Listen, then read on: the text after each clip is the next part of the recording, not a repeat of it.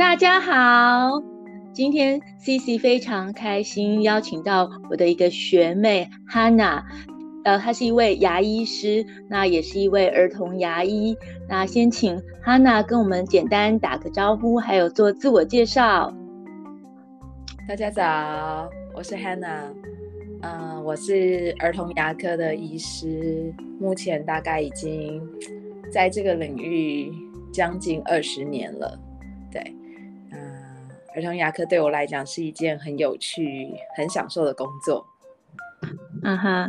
非常欢迎哈娜来跟我们分享儿童牙科的事情哈。那 CC 想先说一下，为什么会呃想邀请哈娜来跟我们分享呢？因为 CC 在呃门诊的时候呢，有时候会遇到一些这个在做早疗的小朋友，那小朋友有时候来。呃，并不是这么的配合。那 CC 也观察到说，有的孩子的这个呃牙齿的状况哈，因为这类父母在照顾这些小孩的时候，其实已经呃心力交瘁，有时候可能呃基本的这个生活起居就已经让他们很疲惫了哈，没有办法再去照顾到比较细节的部分，所以有时候看到孩子的这个牙齿状况没有很好。比如说，我跟他互动的过程中，我就可以发现说，哎，他可能有很多的呃蛀牙。那那时候会提醒家长，就是说，哎，可能是要规律带去给这个牙医做检查。那家长的回应有时候就是说，哎，觉得孩子的这个呃很敏感哈，不管是触觉的敏感，本来就是这些还多一部分是有呃高敏感的特质，所以带他们去看牙。呃，相对于一般孩子来讲，可能难度更高，因为我们知道有的孩子其实很怕看牙医，不要说孩子，我想很多大人也是对于呃看牙会有一些恐惧，那更不用说是一些呃特殊的呃高敏感的孩子哈，所以 Cici 就觉得说，哎，身为一个嗯、儿童牙医，要应付这么多不同。个性不不同的孩子，还有来他们的家庭带来的家长，那应该也是一件很不容易的事情。所以，Cici 想请问 Hannah，当初呃走呃牙医这个领域，为什么会特别想要往儿童牙科这个领域走呢？其实我自己真的非常非常喜欢小孩，就从我我高中的时候，就是家里。的小表妹、小表弟，我大概都会很开心的去玩他们。然后学的时候的社团，我也是比较喜欢去走那种可以跟孩子们互动的那种社团。所以我我知道我自己的特质其实是很喜欢亲近小孩，小孩很单纯，你其实啊用真诚的心跟他讲话，他们其实不会看你是漂亮不漂亮，或者是。穿着什么衣服，他们就是感受你那个内心，你对他好，他就对你好的那种状态。是，是我要跟小孩在一起。嗯哼，对。然后我其实也很怕看牙，所以我小时候看牙的经验也不太好。对，所以在哪里跌倒就要在哪里爬起来，特别去走这个牙医系这样子。对，我我在 run 的时候，我就发现，哎，其实我对跟小朋友互动好像还算擅长。就是可能因为小时候很怕看牙吧，所以我懂他们上来的时候怕的有一些点。嗯哼，刚上牙医系的时候，我听到那个那个 high speed 就是高速磨牙机在那个钻的那个机器一踩的声音，我其实膝盖是会有点发软，因为 哦通常那个声音伴随着就是酸痛要来了。对，嗯哼嗯哼，所以我觉得嗯，我很想要让孩子们是比较不要那么害怕。是，是，但病治疗是必须，它是一个过程，得去面对。但是我们可以怎么样陪他们度过那一段这样子？嗯，是。其实 CC，嗯哼嗯哼，我我自己也是很喜欢小朋友的。我那时候，呃，其实，在 apply 住院医师的时候，我呃我我我除了复健科以外，我还申请了小儿科，哦、对。是，不过当年小儿科还是非常非常热门啦，吼，那那台经费 喜比。不过我后来没有选择小儿科，很大一部分是我觉得小儿科其实呃在实际上并不是跟孩子互动的时间有那么多那么长，反而是很多时间是在跟呃家长互动。所以后来我就打退堂鼓了。不过很幸运的走了复健这个领域，还是有机会可以遇到很多小朋友。那这也是其实我很喜欢做呃早疗的原因哈，因为做早疗除了说呃跟家长以外，其实是跟小朋友的互动会比我觉得就是我当初如果说选小儿科来的呃不会比较少，因为呃早疗其实要花很多时间去。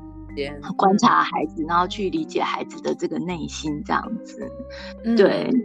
嗯，所以我我也想请问哈娜哈，那我们一般就是在你的呃临床实务上啊，遇到呃一般的儿童去看你，还有就是说，如果说呃你知道这个孩子有一些。特殊状况，比如说像我们门诊早疗门诊比较常遇到的一些呃自闭症的孩子，或者是我们讲有呃过动特质的孩子，那他们在跟一般的小朋友看牙的时候有什么不一样的地方吗？就是特殊的孩子，就是大概有两种啦，一种是可能有一些真的是有诊断身心障碍手册，像有一些自闭症的孩子。或者是一些代谢性疾病啊、心脏病啊这些孩子，那另外一类就是特别害怕的小孩，他可能是高敏的啊，可能他是对味道、对声音，有的对光，就是特。别紧张害怕的小孩。对，那其。实我觉得人本来就是光谱嘛，就是有时候像自闭症孩子，他们其实也不见得就没有办法在门诊看。有一些孩子，他们其实可以因为引导，就是让他先慢慢熟悉东西，最重要是跟医师建立信任感。是，对，我手上也有一些是从小看大的自闭症孩子，那他进来可能就会先确认是不是我，确认是不是这个房间，甚至很可爱。有一些他们会躺下来之后，因为小时候可能会用那个束缚板，我都说安全带包着保护他们，他们有时候会自动说：“阿姨，我要盖棉被。”就把那个那个束缚板，因为那个有时候包袱对某一些孩子来讲是有一种有稳定的感觉，有一点压力稳定的感觉，对，嗯是，对，所以有时候还是要一点时间去先让他们理解，然后也看一下他们到底害怕的是什么东西，测试看看，然后再找出比较适合他们的治疗的方式。是是。我想哈娜提到一个呃很重要的这个部分，就是说要让他们对这个事情有了解，然后对医师有信任。那我也很很赞同，就是说我们在讲所谓的自闭症啊，或是过动症的孩子，他是一个光谱。并不是说哦，像感染一个病毒一样，你可以去检验那个病毒的感染抗体是不是有或无，而是说他是比较趋向这个特质的孩子。嗯、所以有时候，其实我在临床上，我不是那么喜欢直接用呃疾病名称，就是说这个孩子是自闭症，或者是这个孩子是过动症。我比较喜欢说他有一些自闭的特质，对，或是说有一些过动的特质来描述一个孩子啦，哈。嗯，那其实也提到一个很重要的观念。就是说，不管是不是有这个，我们讲有没有这个诊断，或者是有没有拿到这个身心障碍的这个手册，在让孩子面对这个，呃，其实不，我想不只是看牙齿哈，其实在各个这个呃科别，或者是说他们要上学之前，就是让他们对这个事情有了解，比较知道说发生接下来会发生什么样的事情。那有时候其实恐惧不是，呃，来自于就是。呃，真的很很抗拒这件事情，而是来自于就是不了解，哦，不是真的就不是很了解。那其实我以前我自己孩子在呃很小的时候，也是要开始看牙的时候，我自己也是有预先设想过他们是不是会呃害怕看牙。那当然我自己是。嗯，不会怕看牙齿啦，哈。那可是每个孩子的特质都不一样，所以那时候我记得我的做法是，就是说，比如说我有呃需要看牙的时候，我就先找其他家人陪我一起。可是目的不是陪我，是呃带着孩子跟我一起去。那那时候看牙的这个环境，其实是他可以看得到我在这个诊疗椅上呃发生了大概是什么事情，但是不是很近距离的。可是他。他比较理解说，包括牙医诊所，包括看牙是什么样的一个情境。所以接下来带他去做这个，呃，一开始当然就是基本的这个牙齿的健康检查，那他就比较不是那么害怕。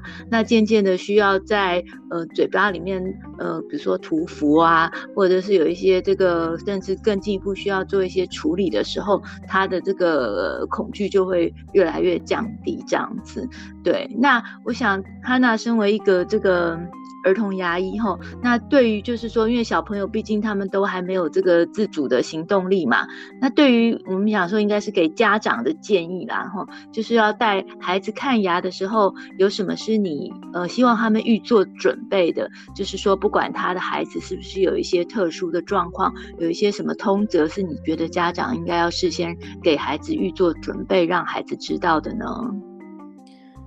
我觉得其实家长事先做准备这件事情真的非常重要。像很多家长，他们其实会事先陪孩子看一些绘本，但绘本就是要稍微挑一下，就是不要让他是看牙很害怕的那种，什么牙医怕、鳄鱼怕怕的绘本。那个呃，有时候可能会有反效果。反效果。如果你的绘本是一个看牙，让他说哦，有一个椅子，那可能一个小镜子放进嘴巴。那有的孩子在家里，他甚至有一些娃娃，那你就可以用那种娃娃这样子演练姿势。那最重要，你可以让孩子拿个小镜子看一下，说他自己的牙齿，让他开始关心他自己的牙齿。那看一些蛀牙的照片，黑黑的，那健康的牙齿白白的，那就会让他觉得。说，哦，我要去找阿姨一起帮我把牙齿变漂亮。这样子我们就会是。队友的概念。不然，有的孩子来看到那种 我们戴个口罩，然后疫情期间又包的全副武装这样，然后还有一个面罩之类，是。有时候陌生人就已经让他们很紧张。那如果他又被灌输了，就是、嗯、哦，你如果不乖，我就带你去看牙哦。你没刷好，阿姨一定会把你牙齿拔掉。这种话就对，可能会让孩子对牙医就会有一个潜在的害怕。对，所以我觉得父母的引导真的是蛮重要的。即使是蛀牙很严重、治疗过的孩子，他过程中可能还是比较辛苦、压力比较大，我都还是会跟家长讲说，你要引导他，告诉他说，如果你在家里很认真清干净，来阿姨这边就很轻松，我们就可以做一些简单的事情。那不要用说，嗯，如果你没刷干净啊，回去就要好辛苦哦，就要做很多。呃，就要就要被拔牙，被怎么样？这样他们对治疗本身潜在就会害怕。是，的确，我我，嘿，牙科还有一个很重要的就是空腹啊，对，牙科味道太多了，现在高敏感的小孩很多，所以他们有时候真的有一些东西进去，他就会有作呕的反应。哦哈，那肠胃的消化可能要三小时，有的孩子可能要四到六个小时才有办法胃排空。是是，胃排空对他们来讲，就算有作呕的反应，他不会吐出来，就不会那么不舒服。啊，是，所以这些都是应该要，其实也许在呃家长预做挂号的时候，可能就要让他们知道的一些事情。对，我们助理都会在就是电话预约的时候会做一点提醒，是，是。因为可能毕竟电话中不可能讲到那么的细，是，所以有时候家长如果有一些概念，他比较知道为什么，也许他就会。对，不然我们也有那种空腹三小时，结果三小时前家长想说等一下饿三小时给他吃饱一点，很多，对，结果本来可以消化的东西变消化不了了，达到反效果，对啊，所以其实就是呃平常心，然后该 follow 的该让你去 follow 就可以了。对，我今天刚才讲到说，把那个牙医，或者是其实医师也是常常被一些家长拿来当做恐吓小孩的一个职业，就说哎，你不乖，医生阿姨会帮你打针，然后一进诊间就先跟小孩说：“你看这个阿姨是没有打针的阿姨哦。”三条线。那像警察也是常常被这个污名化的一个职业，就搞到小孩子到时候真的遇到什么状况不敢去找警察求救哈。所以其实应该是嗯，不应该用这些职业当做一个这个恐吓孩子的工具啊。那其实我我自己刚刚哈娜提到，就是说事先用一些绘本来呃让孩子知道说呃怎么样去经历看牙。其实我觉得这个真的也很有帮助哈。我自己其实还有印象很深刻，就是小时候跟着孩子一起共读的一有一系列的绘本，可是我我没有印象它是。呃，叫什么的什么出版社出版的？那它是呃很简单的英文的绘本。那它是说，哎，带小朋友就是说去做知道什么搭飞机的过程，比如说你的呃要先去柜台先报到，然后行李要呃经过 X 光机，那你人也会经过一个这个 X 光的检验，查看你身上有没有一些金属物。那包括说呃上机的流程啊，然后要系紧安全带啊，然后起飞或降落可能耳朵。会有一些不舒服的感觉。那这些经由绘本让孩子先演练一次搭飞机的流程，那孩子在真的去经历这些过程的时候，可能就比较有心理准备，就不会那么的害怕。像我们搭飞机有时候起飞或是降落的时候，呃，听到那种小小孩嚎啕大哭啊，其实这。自己已经很不舒服，然后旁边又很吵闹，那当然是更不舒服。可是也都可以体谅，就是说小小孩他们可能没有办法，就是呃理解发生了什么事情。那再加上害怕的因素哈，所以我觉得其实那那个事先告知哈，对孩子来讲其实是很重要的一件事情。像那系列绘本，我记得他除了搭飞机，还有讲就是说呃去去看牙也有，去看医生，嗯、还有上学，哦、嗯、是怎么回事？其实这些都是孩子可能呃呃很很小的时候会恐惧的事情，对，所以可以让他们呃预先知道，其实是一件呃很好的事情。然后，那我、想哈娜在职业过程中，当然你们有很多方法可以去呃引导，让孩子呃不要那么害怕看牙。那我想应该也有一些。呃，比较极端的个案，就是说他可能治疗的时间要比较久，或者是说他的状况真的比较需要一些呃深入的治疗。那他如果真的没有办法配合，没有办法让你好好的治疗，那你们在呃医疗上会用什么样的方式去帮助这些孩子呢？呃，在以前就是麻醉还没有那么的发展。完善之前，嗯、我们其实就是门诊很辛苦的把孩子用束缚板包起来，嗯、啊，孩子们就会哭得很惨，可能脸上都有那些微血管的点点出现。嗯、那我觉得害怕就会，呃，下一次在门诊就很难走进来。我还有害怕到在门口就把我们那个玩偶都踢翻的小孩。后来很幸运是。呃，有一群麻醉科医师，他们开始慢慢有走向，就是在门诊做镇静麻醉，就是一般大家听到的舒眠麻醉。我们就有这样的麻醉团队一起合作的时候，我觉得帮了非常多孩子们，因为即使我们努力去引导，让他们去熟悉机器，可是有一些孩子他的情绪的起伏是比较大，或者是。呃，他的症状是比较严重，全口可能烂掉的牙齿太多了，他要折腾非常多次。嗯、那有镇静麻醉，让他们睡着的状况下，由麻醉团队、麻醉科医师，然后麻醉护士来监控这些。嗯嗯，我们负责牙科的部分，这样子是团队的合作，我觉得其实还蛮好的，就是全口他就可以一次把它治疗起来，那小朋友也不用经历。那个过程中的，如果你是醒着做，可能也许要做四次到五次，那一次一次，有的孩子是越来越害怕。嗯、对，是，对，嗯，他们有时候都无缝接轨，醒来的时候还问妈妈说：“哎，我不是要看牙齿吗？你怎么没有让我 看牙齿？”然后有的还为了这个很生气，说：“我要看牙。”他不记得。对，是那那个麻醉方式会让他们失忆。对，所以有人说，呃，可能你比如说你叫那个你们是有一个名称叫做舒眠嘛，哈，对，说家长失忆。对，就正确名称叫镇静麻醉，但是对家长来讲，舒眠听起来可能比较容易理解，但它其实一定是要麻醉科医师监控的状态处理的方式。我觉得安全真的是我们最大的考生因为每个孩子真的都是心肝宝贝。对。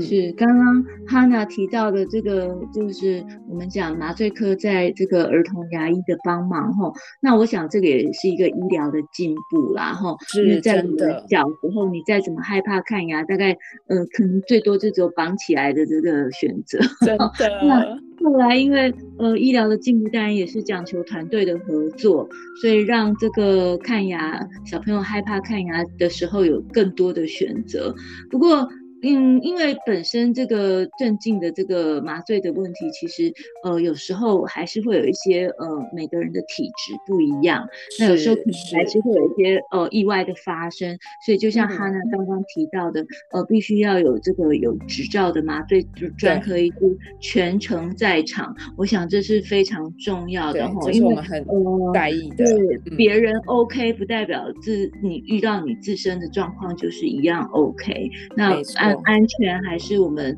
呃最大的考量哈，跟我想每个家长应应该都是一样的想法哈，就是说呃除了治疗这个牙齿的问题之外，当然也希望孩子能够呃健健康康、平平安安的啦哈。那嗯、呃，我也想请问哈娜哈，在你这么多年的这个儿童牙医的这个行医过程中，有没有什么是呃令你印象特别深刻的看牙经验？就是以牙儿童牙医的身份，我其实有蛮多孩子，就是门诊当然有一些哭闹很严重的孩子，但是也有好多很贴心的小孩，他们有时候都会很开心的蹦蹦跳跳的跑来画画，记录他看的过程。嗯、那我记得前几天也才一个呃小朋友来看牙，哥哥来。然后妈妈说：“弟弟在家里哭，为什么今天他不用来？他也要一起来看牙。”我觉得其实这个对我来讲都是很大的鼓励，就是我会可以让一个孩子他来见我们的时候是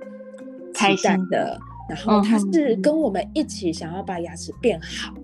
我觉得这件事情是很重要，不是因为我们有礼物，不是因为我们对他呃很友善。而是因为他自己也想要把牙齿变好，是是，我觉得这一块是我很希望能够种到孩子心里头。所以，像我因为看了很久，我也有那种大学毕业的孩子，他们也是会回来见我，然后给我看一下，说，哎，刷牙有没有刷好啊？跟我聊一聊他，哎，最近有没有交男女朋友啊？是，哦，有时候也会聊聊他碰到的困难或什么。对我来讲，那个是很。从小看大的孩子一路的珍贵，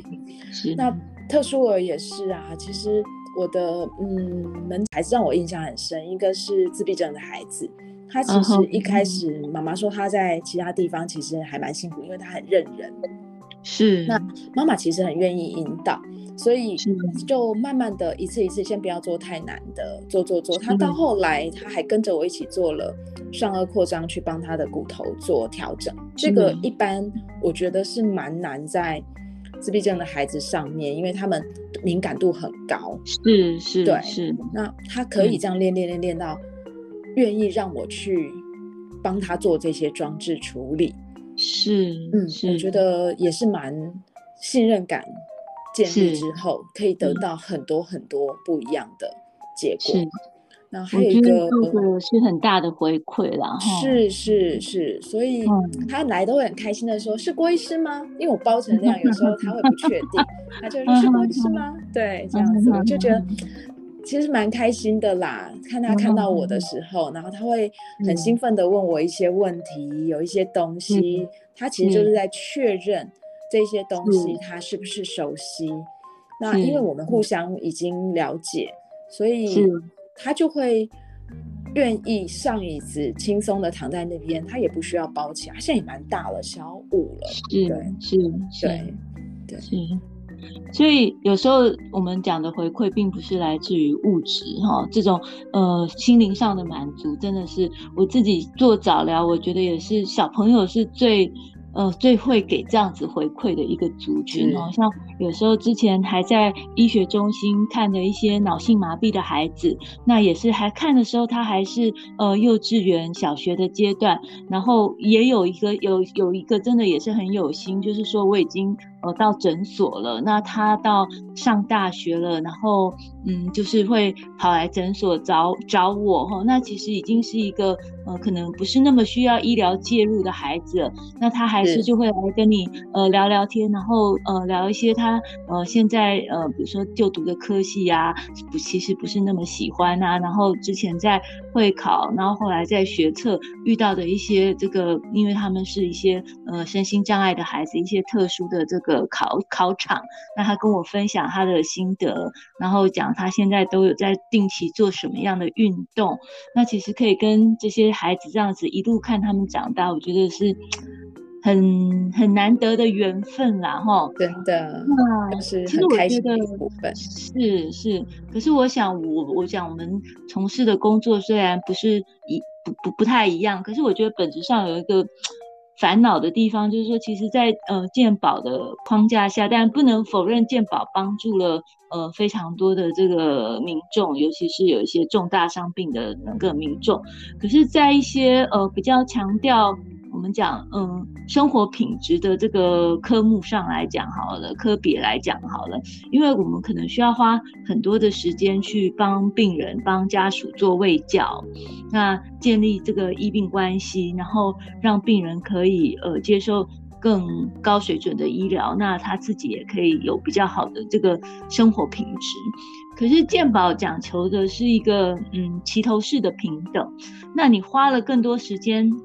在帮病人呃做卫教，让他愿意去接受这样子的医疗，相对上其实对医疗的成本来讲，也就是更高这样子。那我不知道说。哈娜在这个行医过程中，我想你们如何去这个平衡？就是说，像你要如果说是以健保的个案来讲的话，如果说我想光是卫教这一块，可能就要花到不少的时间。然后再来就是说，有些孩子可能呃没有办法一次就可以呃完成他所需要的这这个这整个医疗。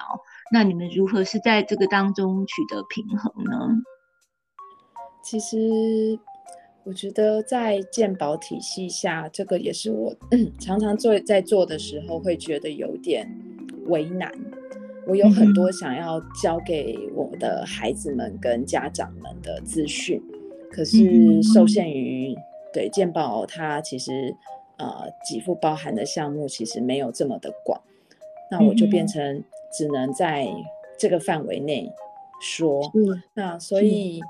我还是会尽可能在门诊，如果有机会在做清洁涂佛的时候，就顺便会跟家长聊，跟孩子聊，你生活中要注意什么事情。但是我也有在思考说，也许如果有一个环境是不受健保限制的，那我是不是能够创造一个更好的、完善一点、比较是全面性的？比如说一个小小孩一岁多来。那其实我并不是只看看他牙齿长了几颗，有没有刷干净，口腔内的事情。看完之外，嗯、其实还有很多，包括他的饮食，包括他的日常照顾，嗯、或者是他的一些副食品，到时候怎么吃，要怎么建议家长让他做一些咀嚼的训练，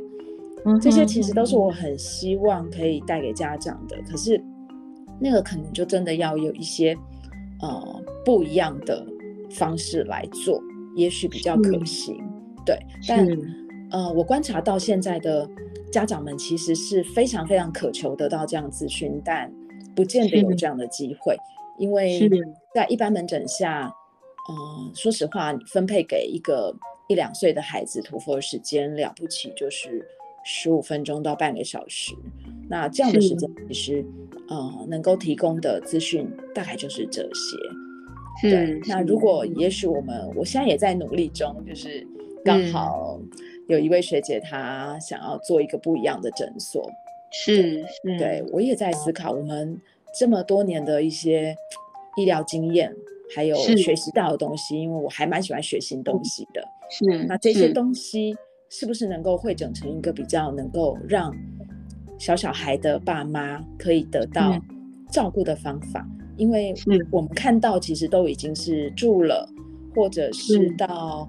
呃小学年纪，因为他可能饮食的方式不是那么的 OK，吃比较精致的食物，所以他的口呼吸造成他的牙弓整个很窄。所以到了国小的年龄，我们已经必须介入去帮他撑骨头，做一些调整。那如果再小一点，我们可以让家长们知道说，原来我不要一直给他吃泥泥的食物、糊糊的食物，我可以用其他一些引导食物的方式，陪他们吃的方式、示范的方式，让他们也许以后就不用这么辛苦做这些事情。这个是我很想做的部分。是是，对。所以其实我在想说，我们这些跟嗯、呃、生活品质比较有相关的科别，其实大概遇到的问题都是一样的啦。然后就是说，你很有心想要呃提供病患更好的这个医疗服务，那是提高他们的这个生活品质的部分。那可是不得不承认，就是说专业其实也是一个呃有价的这个提供的服务啦。然后所以如何在这当中取得一个平衡，我想。我们就是呃，都需要呃更多的学习，然后更多的智慧。那也许就是一边做一边试试看，到底怎样才是哦、呃、一个双赢的模式，就是呃对民众、对我们，那甚至对健保来讲也是，因为它我想健保应该是呃有限度的提供一些民众一些基本的健康的这个需求的保障。可是，在更进一步跟生活品质相关的时候，是不是也是要让健保来呃无止境的支出？我想这是一个很值得这个讨论的议题。然后，那非常谢谢哈娜今天跟我们聊这么多哈。那其实我们也有提到，就是说，呃，引导的副食品的这个部分。那其实我自己对做副食品。但已经过了那个阶段了啦，吼！可是当年就是做副食品的时候，其实也是呃非常的有有兴趣，然后兴致勃勃。那说不定以后可以呃再做一集跟这个讲副食品怎么制作有关的这个主题。这个好重要哦，真的是太重要了。怎么吃？吃什么？是是是。对好，那。今天非常谢谢哈娜，那我们也是很有收获哈。那希望有机会可以再邀请哈娜来跟我们分享更多跟这个儿童牙科有关的事情。谢谢，谢谢哈娜，谢谢学姐。不会，下次再见喽。下次见，拜拜。